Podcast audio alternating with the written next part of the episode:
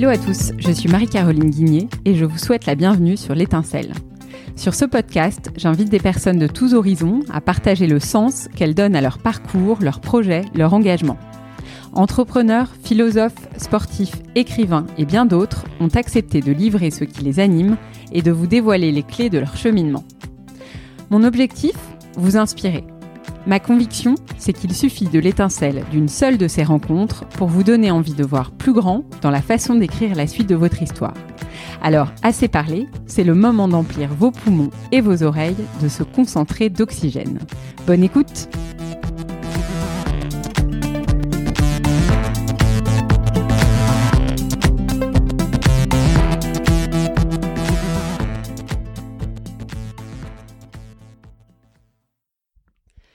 J'ai le plaisir de recevoir Natacha Ocherab, avec qui j'ai enregistré pendant le confinement. Cette femme pétillante, solaire et passionnée, à la crinière flamboyante, est ce qu'on appelle un pur produit LVMH. Après avoir démarré sa carrière chez Sephora, elle a rejoint Vuitton sur des fonctions retail et occupe aujourd'hui des postes clés chez Dior Couture en étant à la fois directrice retail Europe et directrice générale du Benelux. Mais résumer Natacha à sa carrière, ce serait passer à côté de la personne. Animée par de nombreuses convictions sur la place des femmes, l'importance de l'éducation et de la transmission, Natacha puise énergie, équilibre et recul dans ses autres dimensions de vie. Autant d'ancrages qui ont à mon sens permis à Natacha de construire une carrière épanouie en ne perdant jamais de vue qui elle est et ce qui est porteur de sens pour elle. Maman de deux adolescents, Natacha s'est depuis quelques années investie en tant que mentor au sein de l'association Nos Quartiers du Talent, Sciences Po ou encore Eva Boost. Le réseau est sec au féminin. Elle est également membre de réseaux féminins comme IWF, International Women's Forum, et elle s'investit aussi dans les sujets d'éducation en étant au bord de l'école Diagonale notamment, dont elle nous parlera, avec l'objectif d'œuvrer pour que les prochaines générations aient accès à des cursus plus équilibrés et soient de mieux en mieux préparés au monde du travail. Bref, les sujets de conversation avec Natacha n'ont pas manqué et notre challenge était plutôt de faire rentrer tout cela en une heure, mais on y est presque arrivé. Allez, place à l'épisode 7, rencontre avec une femme d'action et d'interaction qui fait des étincelles. Bonjour Natacha. Bonjour Marie-Caroline. Comment vas-tu? Eh bien, c'est difficile à avouer, mais plutôt bien, malgré, malgré le contexte. Ouais, t'en fais des, t'en fais quelque chose de positif. Exactement, mais je crois que c'est dans ma nature euh, de garder un certain optimisme et puis euh, bah, d'essayer de tirer profit euh, de toutes les situations. Génial. Alors, on, on, va parler euh, de ton parcours. Je suis vraiment très très heureuse euh, de d'avoir cette conversation avec toi aujourd'hui. Euh, euh, tu es la première personne salariée en fait que j'interviewe, donc c'est c'est une nouveauté. Et euh, je trouve que de pouvoir ouvrir les portes d'un parcours dans dans un beau groupe comme comme celui dans lequel tu évolues, c'est aussi une très belle façon de partager ton expérience et de permettre à beaucoup de gens d'apprendre de ton expérience. on a un ordre du jour qui est assez dense parce que toutes les deux on avait plein d'idées. Euh, donc je te propose qu'on plonge tout de suite dans le vif du sujet en démarrant euh, par tes choix de carrière et la mission que tu te donnes. Et ce que j'ai envie de te demander en premier, c'est comment est-ce que tu as démarré dans le retail? Euh, bah, tout d'abord, merci pour ton invitation à nouveau, Marie-Caroline. Et contrairement à ce que beaucoup de personnes pensent, je n'étais pas forcément destinée au retail et c'est un peu comme tout mon parcours, une histoire de rencontre. Euh, donc moi, je suis issue euh, vraiment des grandes études, des écoles euh, françaises qu'on aime bien citer dans les CV. donc un parcours extrêmement conventionnel. Et j'ai commencé par du marketing chez Sephora, qui à l'époque était la petite start-up du groupe LVMH. Ça paraît difficile en 2020 d'imaginer que Sephora était une petite maison, mais en 99, donc au siècle dernier, lorsque je l'ai rejoint, c'était vraiment tout petit à tel point que, petite anecdote, le siège social était un hôtel particulier dans le 9e. Euh, donc vraiment, ça n'a qu'un un certain nombre de personnes limitées. Euh, je rentre chez Sephora sur des aspects marketing opérationnel, donc très, très classique par rapport à mon parcours sortant d'école de commerce. Euh, et puis mon président de l'époque euh, m'annonce un jour euh, qu'il va quitter Sephora pour rejoindre la grande maison Louis Vuitton, qu'il connaissait déjà d'une précédente carrière, mais qu'il rejoignait en tant que directeur général international. Donc là, mes, mes yeux se sont mis à pétiller et évidemment, je lui dis bah, c'est magnifique, je vous félicite, mais quand est-ce que vous m'emmenez dans vos bagages? Et, et, sa réponse a été extrêmement claire et, et tout à fait spontanée. Il m'a dit quand vous voulez, à partir du moment où vous faites du retail. Et là, je dois avouer que euh, j'ai découvert un nouveau mot dans mon vocabulaire, euh, car même si euh, chez Sephora, évidemment, euh, le marketing opérationnel était en support d'un réseau de boutiques, euh, qu'une personne issue des grandes écoles rejoigne un poste, on va dire sur le floor, terrain, en boutique, pour moi, c'était totalement inconcevable et pas compréhensible. Euh, du coup, euh, bah, du coup, je pense qu'il a dû voir dans mes yeux euh, cette espèce de doute et, de surprise. mais c'est quelqu'un, et ça a été probablement une de mes premières magnifiques rencontres professionnelles, qui est extrêmement bienveillant à mon égard. Et j'avais senti cette relation de confiance. Et du coup, bon, après quelques jours de réflexion, je me suis dit, bah, s'il me dit qu'il faut faire du retail, il faut faire du retail, quoi. Euh, et donc, euh, je me suis lancée dans l'aventure et je me suis retrouvée euh, dans la boutique des Champs-Élysées, mondialement connue de la grande marque Louis Vuitton.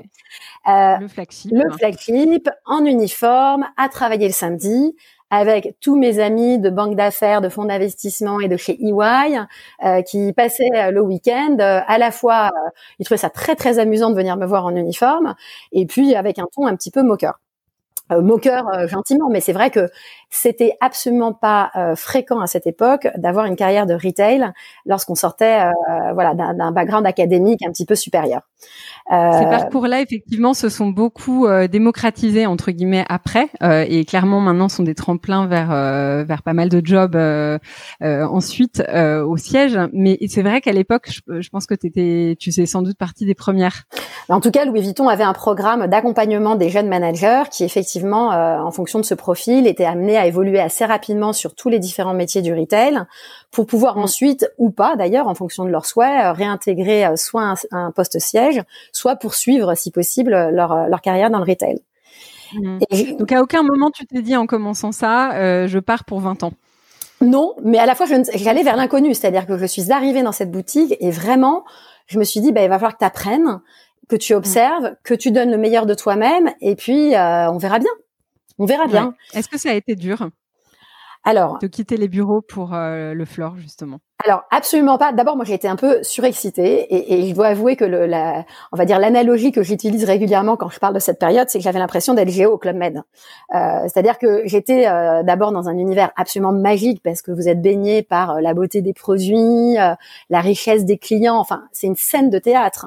Alors il est vrai que c'est un flagship, donc on avait la chance d'accueillir un, un, certain nombre de clients par jour de différentes nationalités et j'étais mais j'étais dans mon entourage la boîte à anecdotes parce que tous les jours j'avais des anecdotes absolument incroyables à raconter euh, sur les rencontres et les, on va dire les, euh, les situations parfois abrandrotesques qu'on pouvait rencontrer dans une boutique. Donc j'ai eu un certain enthousiasme. Euh, je pense qu'aussi c'était la première fois que j'ai été confrontée à une vraie responsabilité managériale, puisqu'en fait ce métier, quand on arrive en boutique, c'est d'être chef d'équipe. Euh, c'est ce que j'allais dire. Donc là, tu étais très jeune. Hein, T'avais quel âge euh, J'avais une petite trentaine d'années. J'avais pas encore 30 ans. Une petite trentaine d'années. Et tu te retrouves avec une équipe de combien de personnes? J'avais un peu plus de 30 personnes. Euh, Donc on y reviendra sur cet aspect du management, mais je vais je vais je vais t'en reparler parce que j'ai envie d'avoir ton retour d'expérience. Tout à fait. Et donc effectivement, ça a été une expérience euh, assez magnifique. Au début, vous êtes euh, plus qu'inquiet, vous êtes déstabilisé parce qu'en fait, je ne comprenais pas bien à quoi je servais. Et puis, à garder en tête, j'étais surtout épuisée.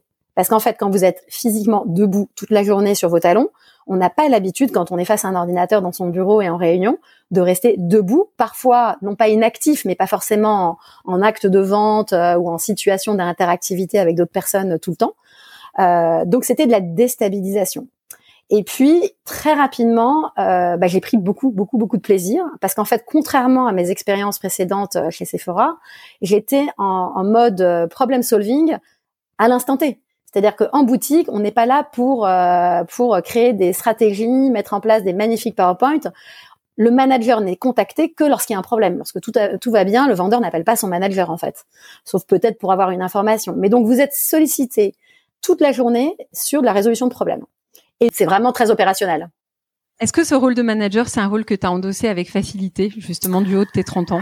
Alors, euh, j'ai l'impression que oui. En tous les cas, très rapidement, j'ai pris beaucoup de plaisir et du coup, je pense que quelle que soit la situation, quand on prend du plaisir dans son travail, on donne le meilleur. Euh, donc, assez rapidement, je pense que j'ai réussi à, rassurer euh, également mes directeurs qui me voyaient arriver un peu d'un air suspect, à la fois parce que j'avais j'avais un CV qui correspondait pas vraiment à quelqu'un qui voulait faire du retail, et puis comme c'était finalement le, le, DG international qui gentiment m'avait pris dans ses bagages, j'avais cet a priori qu'on a toujours lorsqu'on a un petit piston derrière soi. Et, et, puis j'ai cette personnalité. On m'attendait en tournant, et puis j'ai cette personnalité où euh, peut-être qu'on me remarque assez facilement lorsque j'arrive. Donc, euh, je cumulais un petit peu tous les défauts, on va dire, euh, pour pour rassurer. voilà. Est-ce que est-ce que déjà tu, tu pensais que ça allait être facile Est-ce que tu as été un peu prise au dépourvu sur le contenu de ce bah, de, ce rôle de manager? Parce que c'était la première fois quand même se retrouver avec 30 euh, personnes. Euh, c'est quand même un saut euh, dans, dans, la nouveauté, j'imagine. Oui, et puis alors en plus au-delà du nombre de personnes qui est déjà un vrai saut dans la nouveauté, et puis précédemment j'avais eu un ou deux stagiaires à manager hein, concrètement. Mmh, tous avaient été des minimis quoi. Ils avaient des parcours extrêmement similaires aux miens, ils sortaient à peu près des mêmes écoles. Et là je me retrouvais avec des gens d'un univers totalement différents, dont la passion c'est la vente que moi-même je ne maîtrisais pas à l'époque, hein, qui qui étaient pour certains des, des méga experts euh, du cuir, euh, qui avaient euh, plusieurs dizaines d'années d'expérience dans la vente et parfois même dans la même boutique, et donc quelque mmh. part je n'avais même pas la légitimité d'un point de vue métier. Et ça, bah, clairement, oui, ça m'a déstabilisé et j'ai fait mes premières erreurs managériales, évidemment, et c'est comme ça qu'on apprend. Euh, ça a été quoi ta première Tu t'en souviens? Bien sûr, bien sûr. Alors, erreur, c'est un grand mot, mais euh, je me souviens très fièrement euh, un grand moment de, de la vie d'équipe, c'est la réunion d'équipe. On a toutes les semaines, à l'époque, en tous les cas, on avait toutes les semaines une réunion d'équipe, et donc chaque manager y mettait de son grain de sel sur la façon de l'animer. Et donc moi, première réunion d'équipe, je suis arrivée gros sabot avec mon PowerPoint, euh, euh, mes résultats de vente, mes projections de chiffres et le split camembert histogramme dans tous les sens. Et j'étais hyper fière de ma présentation. Sauf qu'au bout de cinq minutes, j'ai perdu tout l'auditoire. C'est-à-dire que un, ils n'en avaient rien à faire. Deux, ils gesticulaient dans tous les sens sur leur chaise parce que euh, vraiment ça les intéressait pas. Et quelque part, bah, les, les, résultats de vente, ils les connaissaient puisqu'ils faisaient les ventes tous les jours. Donc pourquoi est-ce que je leur rabâchais quelque chose qu'ils savaient déjà, et ils étaient sortis de là en n'ayant absolument rien appris euh, de nouveau sur leur métier, sur ce qui allait se passer dans la boutique, sur euh, la vision que moi je pouvais apporter. Euh, et donc, bah, évidemment, le feedback n'a pas été très très positif comme ils étaient, euh, voilà, ils étaient plutôt sympathiques et, bienveillants. Ils savaient que j'étais toute jeune et que et que je débarquais, mais c'était un peu la personne du siège qui débarquait, quoi. Euh, je pense que j'étais caricaturale dans mon approche. Euh, bon, j'ai réussi à avoir ce feedback de façon pas trop violente. et en tous les cas, ça a été source de réflexion. et la réunion d'après, et bien du coup, j'ai quand même essayé de tirer les leçons de, cette, on va dire, de cet exercice, ces premiers exercices assez malencontreux. Et j'ai fait venir en fait un expert de cuir euh, de nos ateliers euh, qui est venu avec des dizaines de peaux différentes, euh, qui nous a expliqué la sélection des bêtes et comment est-ce qu'on vérifiait que les peaux étaient complètement, enfin quels étaient les, les niveaux d'exigence que la maison mettait pour la sélection des peaux, qui est venu avec des, mmh. des, des, échantillons de cuir exotique absolument incroyables. Personne n'était assis, on était tous autour d'une table. Ce directeur d'usine était d'un charisme fou. Euh, Exit les chiffres et tu as, fait venir l'émotion dans, dans, ta réunion d'équipe. Exactement. Et je crois que j'ai acquis en l'espace euh, en l'espace d'une semaine en fait. On, on parle d'une réunion d'équipe à l'autre. Hein. C'est-à-dire que c'est là qu'on voit le euh, l'espace-temps dans lequel tu évolues. C'est qu'il faut que tu réagisses très très vite en fait. Bah, une, une, une, équipe, on avait euh, déjà presque une centaine de personnes à l'époque qui travaillaient dans cette boutique. Euh, une équipe qui sort d'une réunion en vous disant, en plus j'étais la petite nouvelle, sincèrement c'était nul ça va vite, euh, les rumeurs courent vite euh, au sein de la boutique. Euh, et c'est vrai que, alors après, il y avait, il y avait pas d'enjeu, euh, on va dire dramatique à l'issue, mais moi j'avais cœur, en tous les cas, d'un point de vue même égo personnel, on va dire, d'essayer de, de, démontrer que j'étais à ma place et que j'avais des choses à apporter. et donc effectivement, j'ai eu cette, cette intuition de, de réagir assez vite et, et d'aller vers quelque chose de beaucoup plus émotionnel, qui est un, on va dire un adjectif clé, enfin un mot clé dans notre métier. Quand on travaille dans le luxe, on parle d'émotion. Euh, cette expérience de management, si, tu, si on doit finir un petit peu sur ce, ce chapitre-là, euh, déjà le management, est-ce que ça te plaît fondamentalement? Est-ce que tu t'es découverte à une sorte de vocation? Alors complètement, euh, j'y allais quand même euh, de façon intuitivement assez euh, rassurée dans le sens où je suis un animal social et que j'ai vraiment besoin des autres euh, pour pouvoir me nourrir, vivre. Et je pense que ma vie, tant personnelle que professionnelle, est liée à de nombreuses connexions diverses et variées. Moi, vous me mettez toute seule euh, en confinement dans mon appartement, euh, je pense qu'on peut me retrouver morte au bout de quelques jours. Dieu merci, aujourd'hui j'ai ma famille hein, et qu'il y a des il y a, il y a, des il y a des contacts virtuels qui se font. Euh, et donc le management avant tout, je pense que c'est c'est un c'est une dimension humaniste. Il faut faut aimer les gens, faut faut aimer, faut être empathique, faut être curieux, faut être généreux. Euh, je pense que c'est aussi une des valeurs qui compte énormément pour moi professionnellement, évidemment personnellement, mais c'est d'avoir c'est d'avoir la générosité du temps euh, de, de, pouvoir accorder du temps à quelqu'un sans avoir rien à lui demander. Euh, Et ça, dans le management, je pense que euh, quelqu'un qui est à l'écoute, ça se sent. Même si tu avais cette personnalité au départ qui était euh, un peu faite pour ça, est-ce que tu trouves qu'il y a toujours des choses qui sont quand même difficiles dans le management, même après 20 ans? Mais évidemment, je pense que la complexité, la complexité mm. de l'être humain fait que euh, euh, c'est toujours difficile. Il y a des difficultés. La première, c'est, euh, euh je pense que faire un feedback euh, challenging ou un peu négatif à quelqu'un, c'est jamais une chose facile. Euh, dans le management, il faut accepter d'avoir du miroir, c'est-à-dire faut accepter aussi d'être soi-même, on va dire, euh, mise à l'épreuve, feedback, évalué. Et c'est pas toujours facile, euh, parce que c'est pas toujours facile d'entendre des réalités euh, sur soi, surtout lorsqu'on les connaît mais qu'on les a enfouies bien, bien, bien tout au fond de ce qu'on ne veut pas euh, investiguer. Euh, donc voilà. Après, je pense que c'est comme tout, c'est-à-dire que euh, il y a une histoire d'équilibre entre ce qu'on ce qu'on aime et ce qu'on accepte et ce qui est plus difficile. Et pour moi, cet équilibre, il est clairement dans une tendance positive face au management, qui fait que bah, les, les, moments plus difficiles sont largement compensés par toute la récompense je pense que la relation humaine est tellement forte. Quand, pour reparler des Champs-Élysées, j'ai encore certains vendeurs qui m'envoient leurs vœux. Euh, j'ai quitté la boutique il y a 15 ans. Euh, et inversement d'ailleurs, mais ou quand moi je passe et je passe régulièrement, euh, d'être reconnu, de pouvoir interagir avec des personnes qui étaient là à l'époque, ben, ça n'a pas de prix. En fait, ça n'a pas de prix. Oui, en compte effectivement, c'est c'est un endroit où tu crées du lien, tu manages par le lien aussi, et c'est certainement euh, c'est certainement ce qui est l'occasion aussi de très belles rencontres euh, et de très beaux moments en équipe. Tout à fait, tout à fait.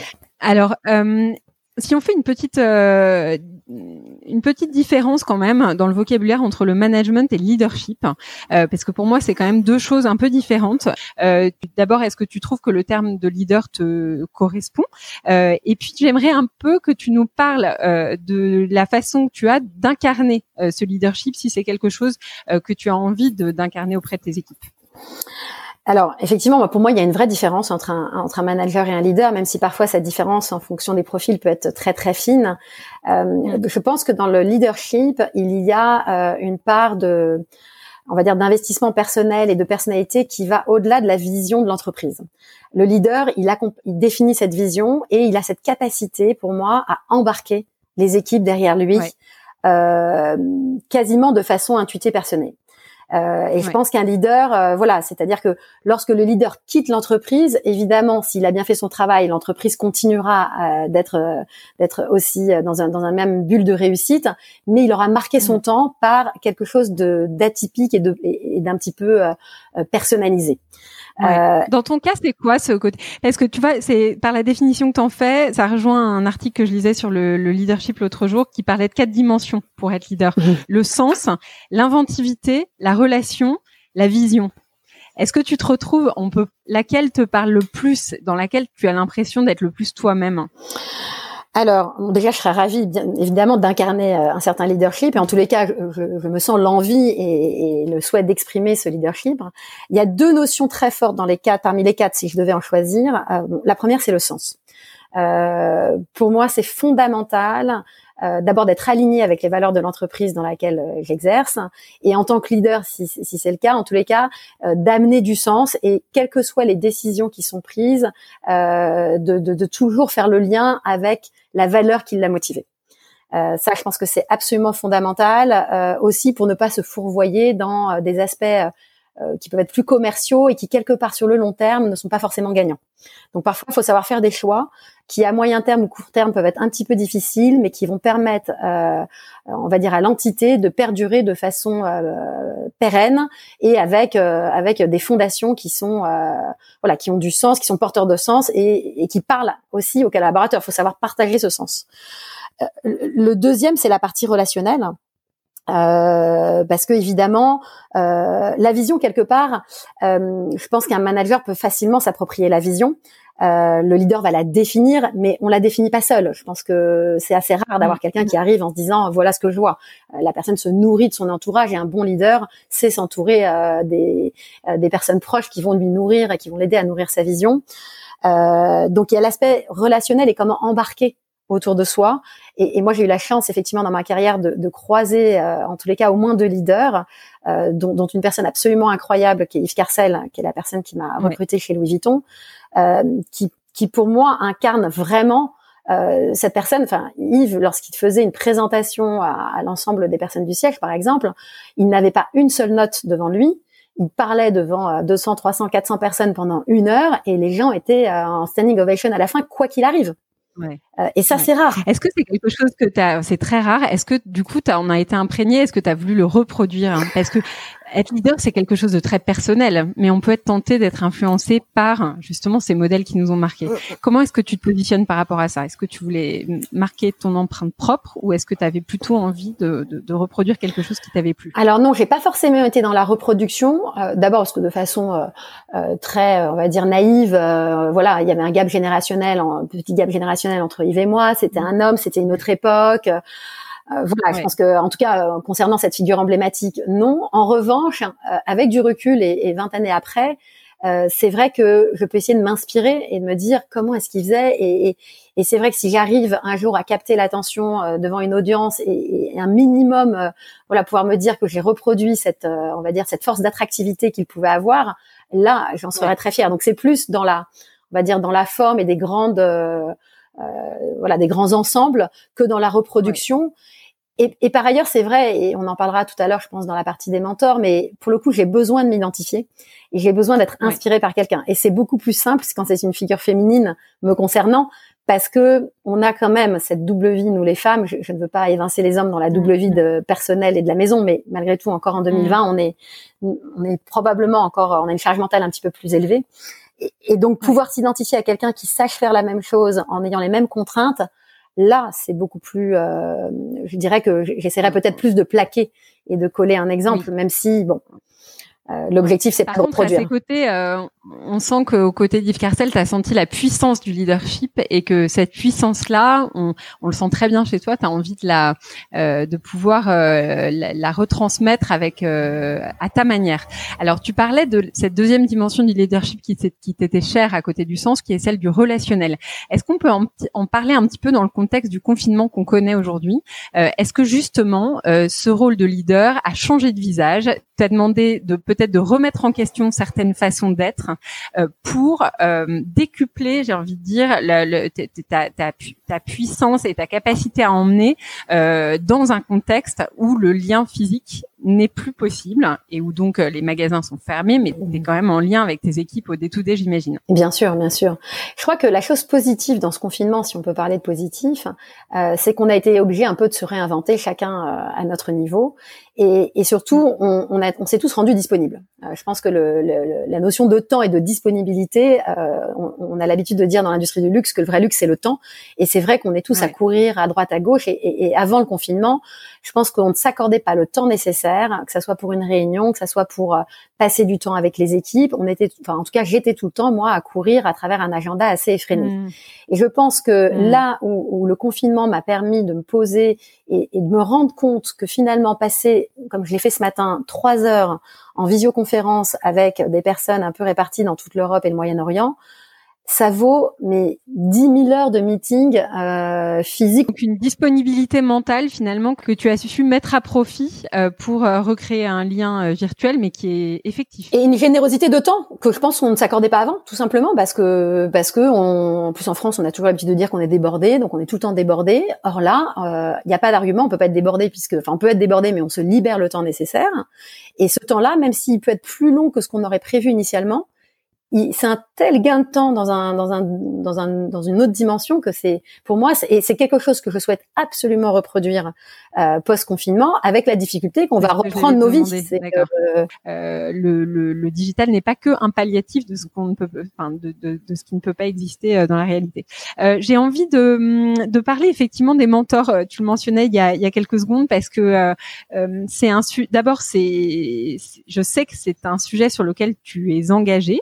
J'ai cru comprendre aussi que c'est un, c'est quelque chose qui t'avait marqué assez tôt dans ta carrière, donc j'avais envie d'en reparler et que tu commences par nous parler un peu d'une figure euh, qui aurait été clé pour toi dans ton parcours et que tu nous expliques un peu comment ça s'est passé.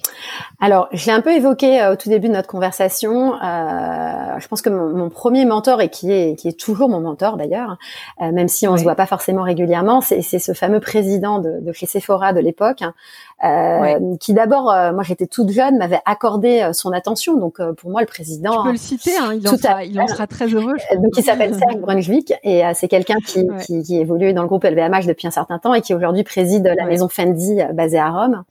Et à l'époque, effectivement, d'avoir d'avoir un petit peu de, de, de pouvoir capter l'attention du président de la société, c'était mon premier job.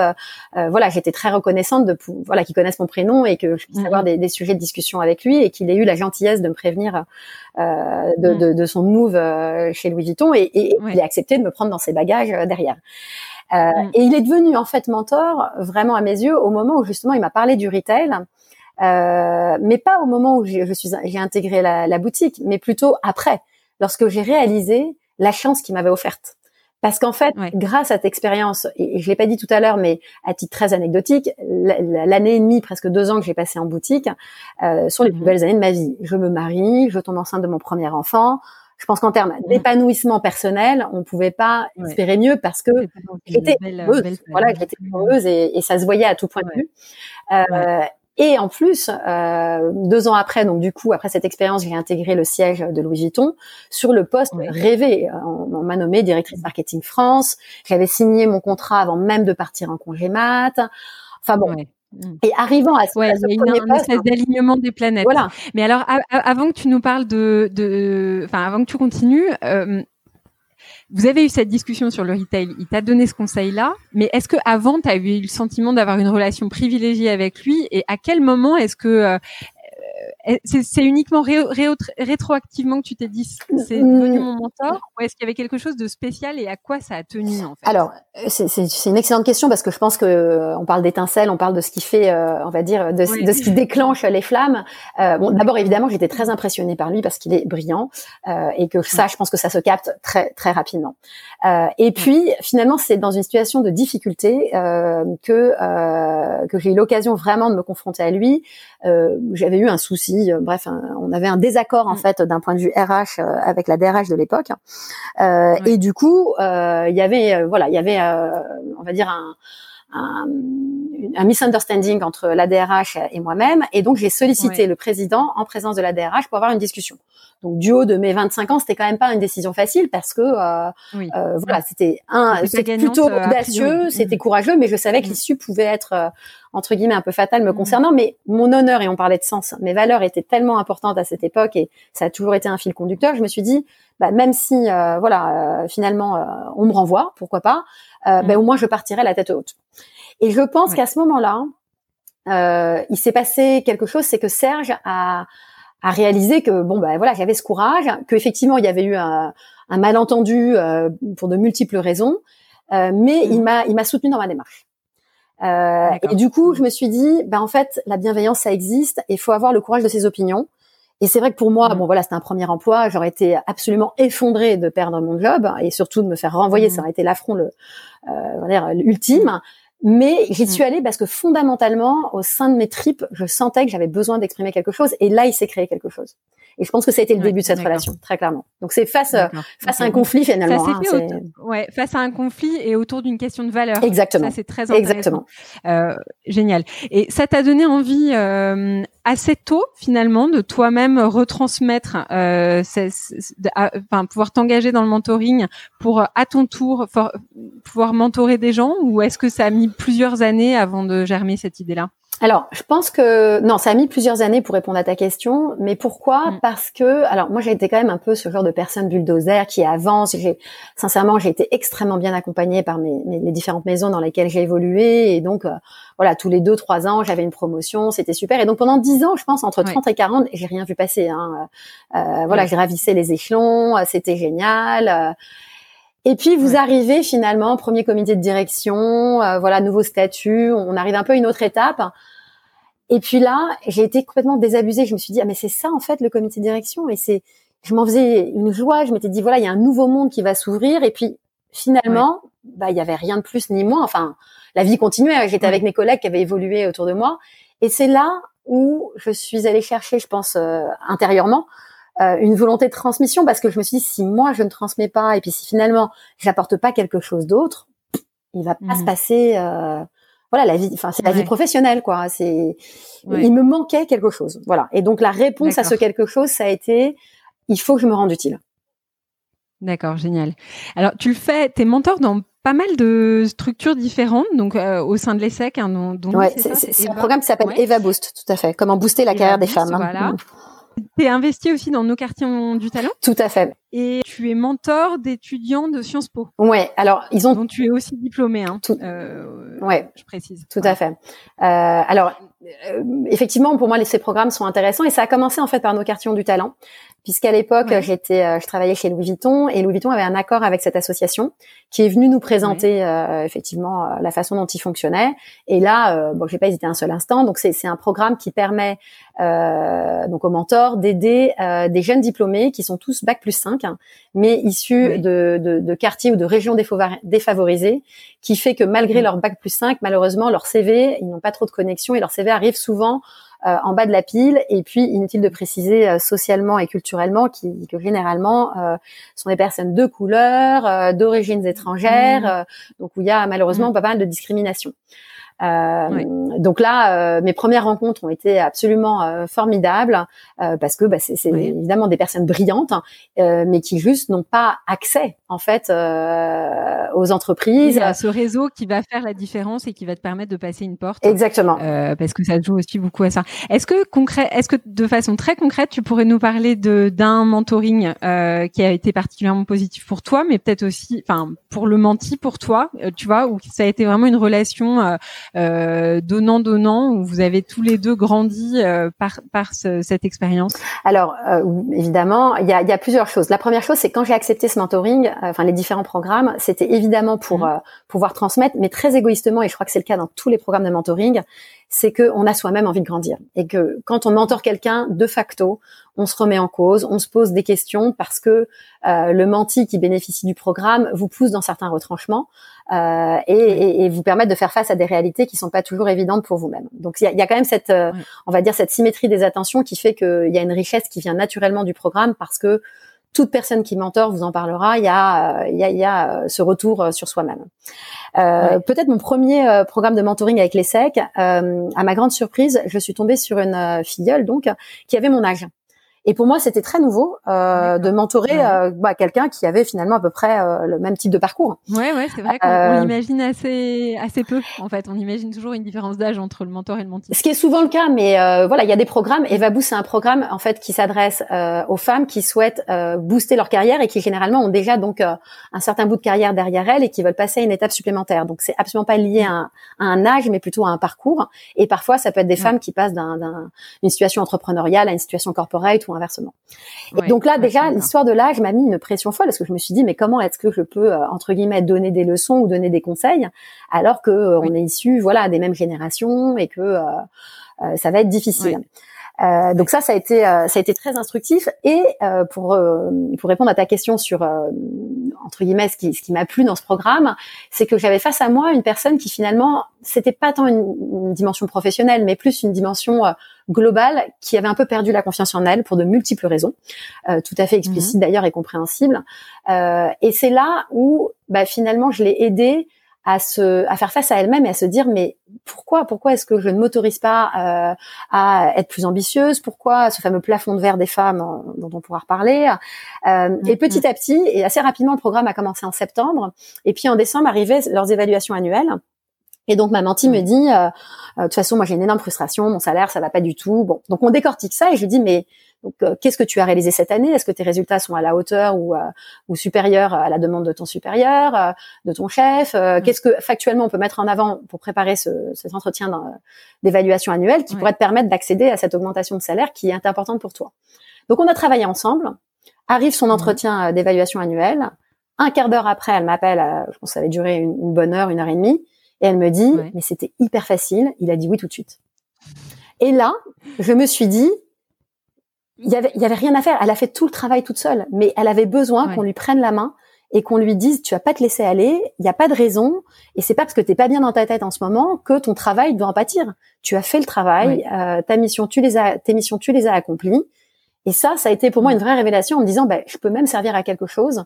Et c'est pas une question d'âge et de carrière, c'est une question euh, ben, d'accompagnement.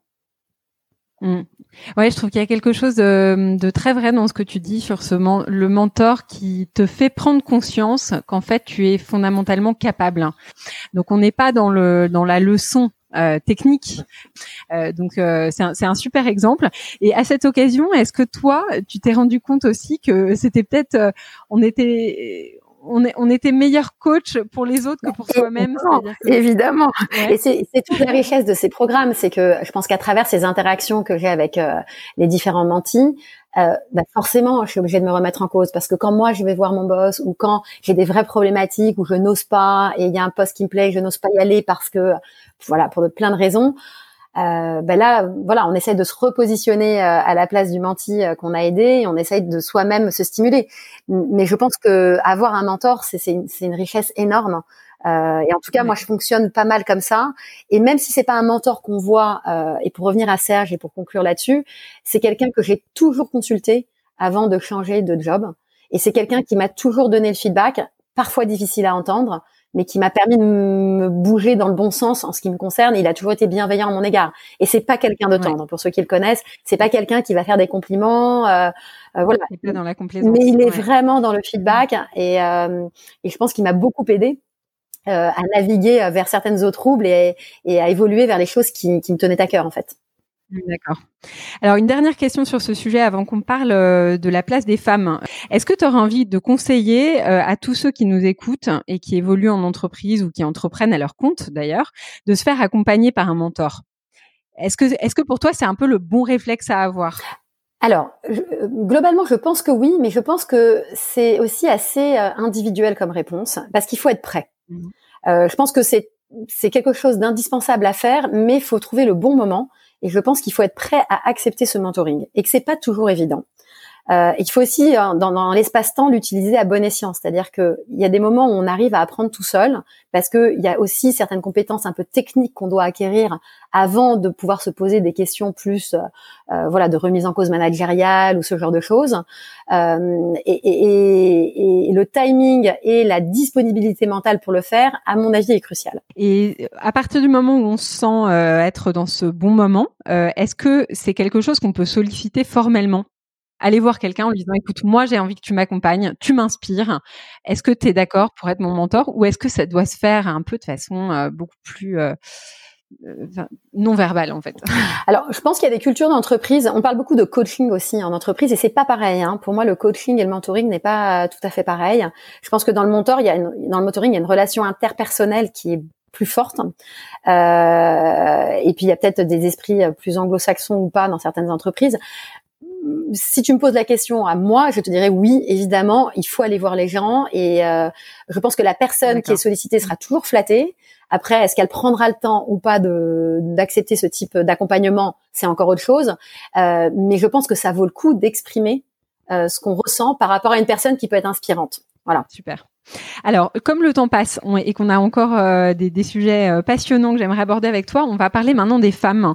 Euh, tu évolues dans un groupe qui est le groupe LVMH, hein, on l'a tous compris, euh, où les salariés sont, je crois que la proportion c'est 70% de femmes, si je ne me trompe pas. En, tout cas, chez Christian Dior où je suis aujourd'hui, oui.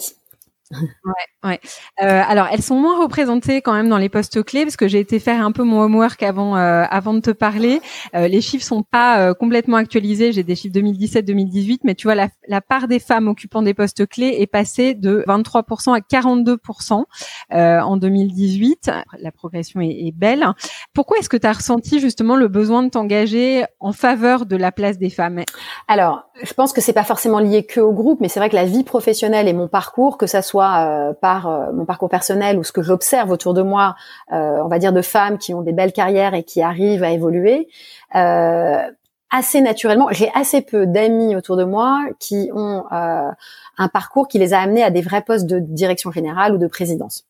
Euh, et donc, à un moment donné, le constat est quand même assez éloquent en se disant pourquoi? Enfin, je veux dire, il n'y a pas de raison. Euh, et on a toutes le même sentiment de euh, bah, d'une non disponibilité euh, de ces postes de décision majeurs. Si je prends l'exemple de comité de direction, il y a évidemment de plus en plus de femmes, et tant mieux. Euh, et ça évolue mm. très favorablement pour revenir aux statistiques du groupe que tu citais. L'objectif, c'est 50-50 en 2020. Euh, donc, on verra à la fin de l'année euh, où est-ce que nous en serons. Là, c'est en l'espace de 10 ans. Hein. Je ne sais pas si j'ai dit 2017 ou 2007, mais pour que juste tout le monde comprenne, en 10 ans, la part est passée de 23% à 42%. Donc, c'est quand même un beau, un beau rythme. Voilà. Après, c'est un rattrapage. Hein. on était très en retard. Donc, euh, euh, et la France, de façon globale, était très en retard. Euh, mais pour autant, lorsqu'on va regarder un comité de direction, et sans faire de généralité, je ne parle pas de ma société en ce moment, hein, de Christian Dior en particulier, mais quand on regarde, généralement, donc la DRH est une femme, euh, la direction de la communication est une femme, et puis quand vous regardez les postes décisionnaires en termes de PNL, euh, le directeur financier, c'est souvent un homme, le directeur général et le président sont souvent des hommes, euh, ou en tout cas trop souvent. Et donc même au sein même, on va dire, d'un comité de direction où statistiquement, on va ressortir qu'il y a 30, 40, 50% de femmes, il est quand même encore trop rare, hein, et on le voit bien sur le CAC 40, puisqu'il n'y a plus aucune femme depuis quelques semaines euh, présidente d'une euh, société du CAC 40, qui sont assez haut pouvoir de décision. Si je regarde le retail, il y a une réalité qui est que pour diriger une zone ou un pays, il faut être dans le pays. Ça paraît, euh, voilà, ça paraît la logique implacable. Euh, ce qui veut dire qu'il faut avoir une femme qui puisse embarquer mari et enfant à l'autre bout du monde pendant trois ans. Et ça arrive, tant mieux, mais c'est quand même encore rare. Et, et pour être très clair, moi j'ai eu une opportunité d'expatriation de, il y a peu de temps qui me plaisait beaucoup sur le papier. Euh, sauf qu'en en discutant avec mon mari, mes enfants, euh, euh, les parents qui vieillissent un petit peu, et puis ce, ce, pays était très éloigné, je me suis dit, bah, j'ai peut-être pas envie de mettre en péril tout ce que j'ai construit d'un point de vue personnel pour une magnifique opportunité professionnelle, quand bien même je, je suis extrêmement ambitieuse et motivée par cette euh, opportunité. Mais dans mon équilibre, c'est important. Euh, enfin, je veux dire ce qu'on ce qu'on a pu construire personnellement est important pour moi et fait que je suis, j'espère, une bonne professionnelle. C'est aussi nourri par cet équilibre personnel. Donc, c'est pas simple. Voilà. Alors, c'est pas simple. Pour autant, tu as une double casquette aujourd'hui. Hein. C'est-à-dire que tu es directrice retail Christian Dior Couture sur toute la zone Europe. Et en plus, euh, tu as cette casquette de DG euh, Benelux, Benelux. tout à fait. Euh, alors, tu es quand même aux commandes sur un certain nombre de choses. J'avais envie de te questionner sur les moyens concrets que tu mets en œuvre pour promouvoir une meilleure représentation des femmes dans l'organisation à tous les niveaux. Alors effectivement, moi c'est un, un sujet qui me tient à cœur parce que j'ai effectivement du mal à comprendre comment 52% de la population puisse être si sous-représentée euh, au niveau des instances de direction. Euh, et puis euh, finalement, mon, on va dire mon, mon militantisme euh, de façon, euh, enfin pas du tout agressif évidemment, hein, mais sur le sujet, c'est nourri aussi à travers des rencontres. Euh, D'abord, j'ai intégré un réseau de femmes euh, très intéressant qui s'appelle IWF, International Women's Forum, euh, dont le chapitre français a comme comme on va dire vocation et, et, objectif principal de travailler sur la place des femmes dans les instances de direction. Euh, donc c'est vrai qu'en rencontrant de nombreuses femmes euh, d'univers divers et variés, hein, on a des artistes, des scientifiques, euh, évidemment des businesswomen, euh, on se rend compte que on, on fait toutes face à, aux mêmes difficultés. Euh, qui sont liées à notre plafond de verre naturel, aux difficultés à ouvrir les portes, on va dire à la lenteur de certaines décisions pour faire changer les organisations. donc, mmh. effectivement, je me suis investie dans ce réseau pour on va dire mettre à disposition du reste des femmes du réseau ma sororité, ma bienveillance. Et, typiquement encore hier j'étais avec une, femme, une des femmes du réseau qui lance un super service que j'ai mis en contact avec Christian Dior en espérant tu vois pour pouvoir créer des ponts. Donc c'est ça peut être du quotidien et ça peut être lié au professionnel. Euh, et par ailleurs, au sein de, Dior, euh, sous l'initiative de, de, la DRH et d'une équipe dédiée au niveau DRH, euh, on a travaillé sur la mise en place d'un programme euh, spécifique aux femmes qui s'appelle Women at Dior, euh, qui est un programme qui me tient à cœur. Je te laisse nous détailler ce que c'est. Tout à fait. En fait, on identifie de jeunes managers chez Dior qui vont mentorer des jeunes femmes qui sont en fin de parcours universitaire ou académique. et pourquoi j'insiste sur le mot jeune Parce que, comme on en parlait dans, dans le programme du mentoring, habituellement, il y a un peu un gap générationnel. C'est-à-dire que vous avez un mentor qui a une assise, euh, qui peut avoir une assise, euh, on va dire, euh, de carrière déjà établie, et puis une jeune femme qui va bénéficier de ses conseils. Or, dans le programme de Dior, on a voulu créer, on va dire, une symbiose de langage et commencer à créer un networking entre des jeunes managers qui ont une trentaine d'années, donc qui sont arrivés chez Dior il y a quelques années, mais qui sont pas encore, euh, qui n'ont pas dix ans de carrière derrière elles, et qui vont mentorer des, des jeunes femmes qui sont en dernière année d'école, donc il y a, on va dire, cinq ans, quatre, cinq ans d'écart entre elles deux, et elles vont pouvoir parler de choses qui leur sont communes, c'est-à-dire que pour certaines, elles n'ont pas encore d'enfants et comment ça va se passer. Et parce que c'est vrai que si mmh, jamais, mmh, mmh. voilà, une jeune étudiante vient me poser la question en me disant comment est-ce que vous avez géré vos grossesses, ça me paraît déjà loin. Mais tu vois, c'est. Alors que là, effectivement, l'identification est plus facile. Exactement. Voilà. Et donc, il y a cette communauté de langage qui est importante pour créer, je pense, la confiance et garder aussi, nourrir des relations à plus long terme. Et puis, par ailleurs, c'est un programme qui permet de mettre en avant nos jeunes managers, ce qui est toujours moins facile que quand on met en avant des managers déjà, euh, on va dire, aguerris. Euh, donc, ça donne de la visibilité, en fait, au talent euh, au talent de la maison euh, à travers ce programme. Hmm.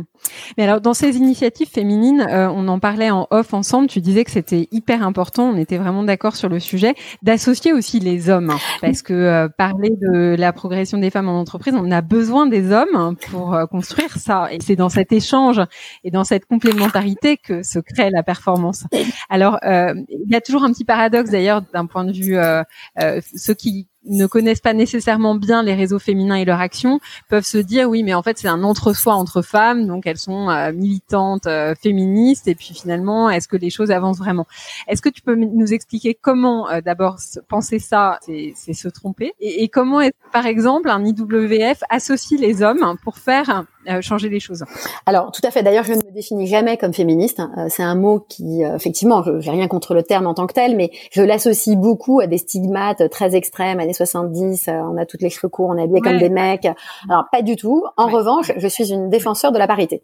Et, euh, et je crois que quels que soient les sujets qu'on adresse en termes de diversité, que ce soit de la diversité euh, de gender, euh, de culture, ou effectivement de niveaux sociaux ou autres, euh, c'est important d'associer cet aspect paritaire.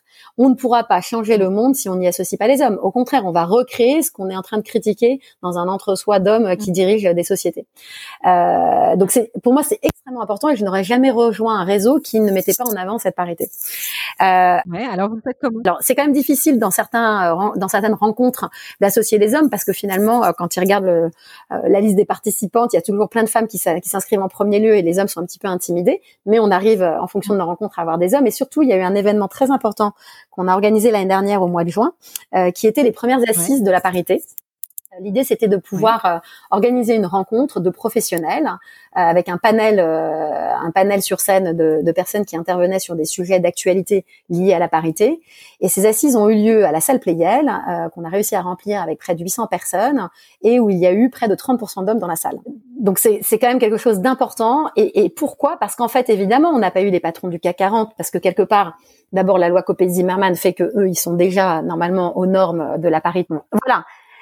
Mais en fait, quand on va regarder certains secteurs, à commencer par euh, l'industrie lourde, euh, à commencer ou, ou certaines tailles d'entreprises, les entreprises, on a eu plein de chefs d'entreprise masculins qui sont venus nous voir en nous disant moi j'aimerais euh, évoluer en termes de parité, mais je ne sais pas comment faire. Euh, parce que quand vous êtes, mmh. voilà, vous êtes une petite entreprise familiale en province et où historiquement finalement il n'y a eu que des hommes qui ont rejoint votre société, vous allez les chercher mhm. où les femmes? Et quand, comment est-ce qu'elles sont au courant que vous avez besoin d'eux? Donc en fait, on a mis en place, on leur a proposé euh, à l'issue de ces assises, on a proposé un programme de mentoring à un certain nombre d'entreprises volontaires euh, où euh, des volontaires de, de, de IWF se sont euh, se sont mis à disposition des entreprises pour les aider à monter des programmes de parité au sein de leur entreprise, pour certains des réseaux de femmes, pour d'autres des rencontres et de l'évangélisation au sein du comité de direction qui parfois n'a même pas forcément conscience euh, de voilà de la problématique. Euh, parce que si tout va bien, pourquoi est-ce qu'on remettrait en cause? Euh, et c'est là où c'est bien d'avoir quelques statistiques. On se rend compte que toutes les sociétés qui ont euh, des, euh, des têtes décisionnaires bicéphales ou en tout cas paritaires génèrent davantage de profits. Et ça, maintenant, il y a quand même toute une culture et tout un tout un système d'études qui sont publiées depuis plusieurs années qui prouvent l'efficacité de la diversité, quel que soit le sujet. La parité, l'inclusion culturelle voilà, donc donc il y a vraiment des choses à faire et, et, c'est pas de la mauvaise volonté. Hein. Parfois il y a vraiment besoin d'aide en fait. Ouais. Et là, on voit que ça prend des formes très concrètes. Alors, moi, ça me ça me donne quand même envie de te poser une, une dernière question sur euh, sur ce sujet euh, de la du féminin et de l'équilibre euh, pro perso, parce que donc t'as deux enfants, t'as un job qui est sur trois pays plus ta casquette Europe, donc t'as un scope géographique qui est très large. tu es dans deux boards, tu, tu es mentor, t'es membre de réseau féminin. Bon, bref, il en faut pas beaucoup plus pour imaginer la densité de ton agenda. Est-ce que l'équilibre pro perso c'est plus un sujet pour toi en tant que femme. Est-ce que tu as cette impression-là? Et, quelle organisation tu as mis en place pour être, euh, pour avoir un équilibre satisfaisant? Alors oui, évidemment, c'est plus un sujet pour moi, même si euh, j'ai un mari, euh, voilà, très aidant et tout à fait à l'écoute et qui sait lancer une machine à laver, qui sait faire la cuisine, donc qui peut subvenir lorsque besoin surtout pas son nom. Ne donne surtout pas son nom. Non, non, non. Après 15 ans de mariage, je ne donnerai pas le nom. On va essayer de garder ça. Euh, voilà.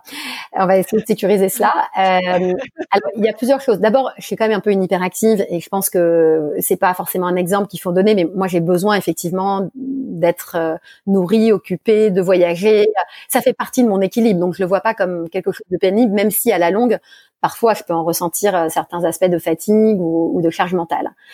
Euh, concernant les, les, enfants qui sont d'ailleurs maintenant des adolescents, et je fais la différence parce qu'on est passé dans une autre étape euh, de relation, euh, je pense que rapidement, euh, d'abord, je ne pouvais pas être présente euh, au quotidien avec eux euh, dans les moments clés que sont la sortie d'école. alors j'ai toujours été présente pour les, les, choses importantes comme les spectacles de l'école ou ces moments très très importants où le parent manquant est quand même très stigmatisé.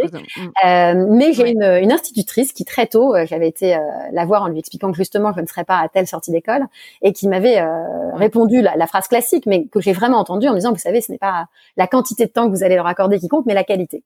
Et je crois que, euh, évidemment, elle a, elle a, essayé de me dédouaner euh, de, de, ma mauvaise conscience, euh, mais j'ai donné, enfin en tout cas, on a offert mon mari et moi à, nos enfants un exemple aussi euh, d'épanouissement professionnel.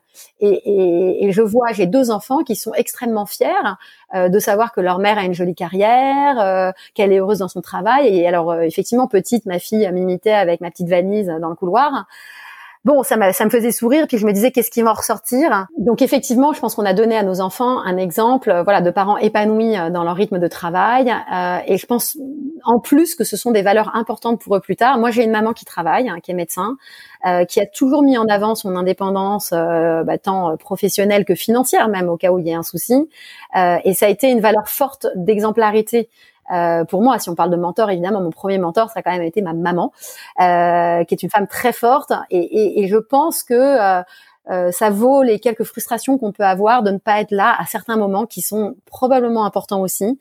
Mais sur le long terme, euh, voilà, je pense que si c'est une question d'épanouissement et de, et de la qualité du temps. La contrepartie, c'est euh, la contrepartie. Juste, c'est que effectivement, nous tous les moments de libre qu'on a eu avec mon mari euh, dans les jeunes âges de nos enfants, on les a passés avec eux. Donc, on a mis plutôt entre parenthèses notre vie de couple à deux, où euh, on n'est pas parti aux Maldives tous les deux, la petite semaine qui va bien. On était tout le temps avec les enfants pendant les vacances et les week-ends. Et ça, c'était très important pour nous.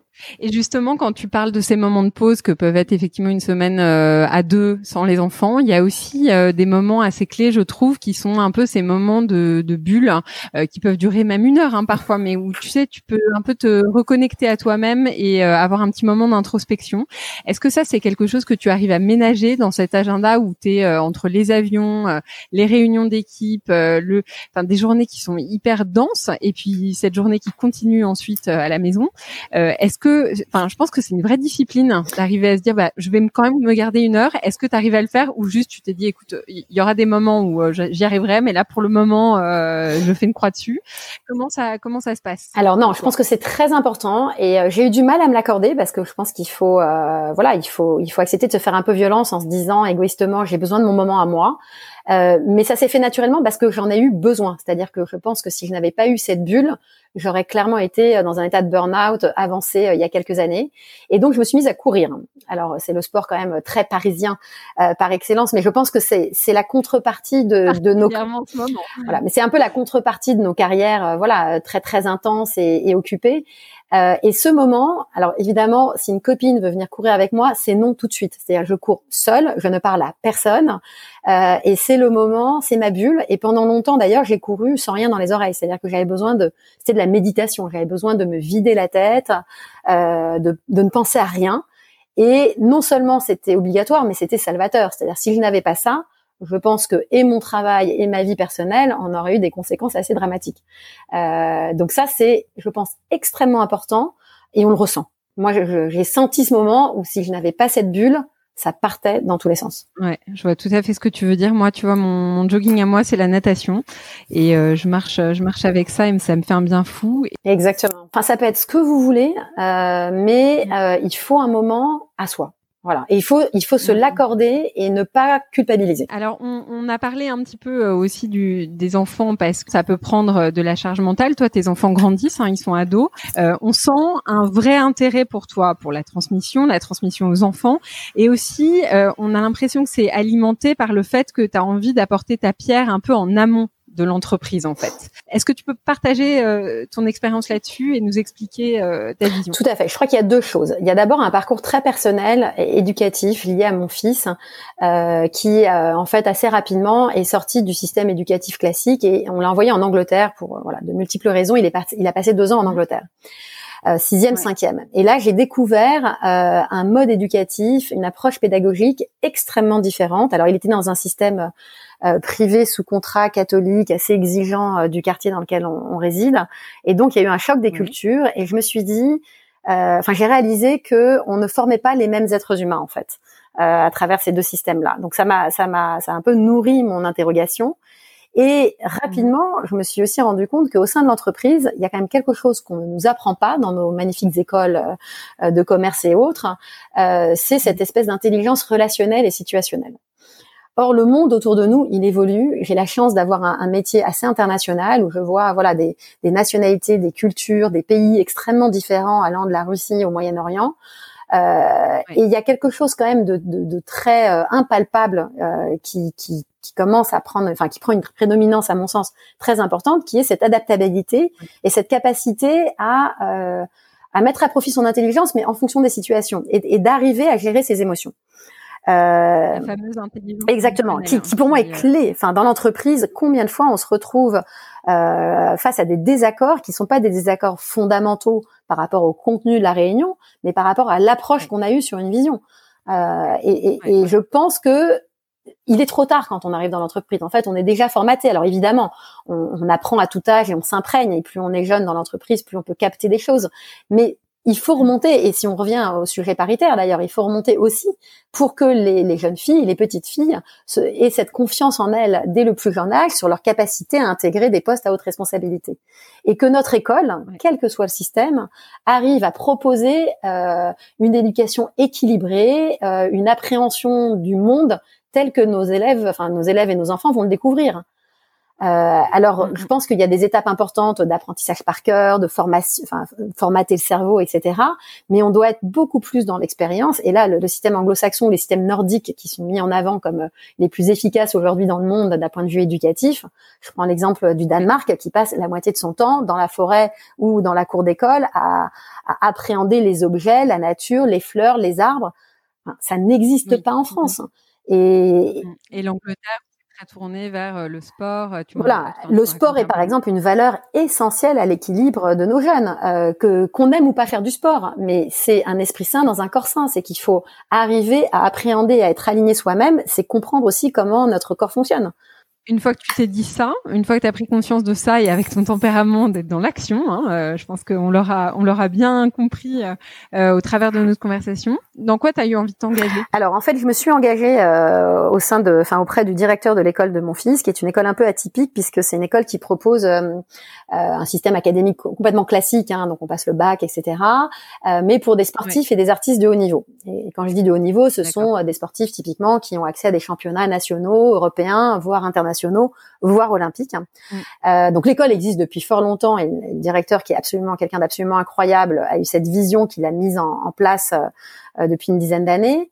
Euh, mais l'école, oui, s'appelle Diagonale, l'école Diagonale.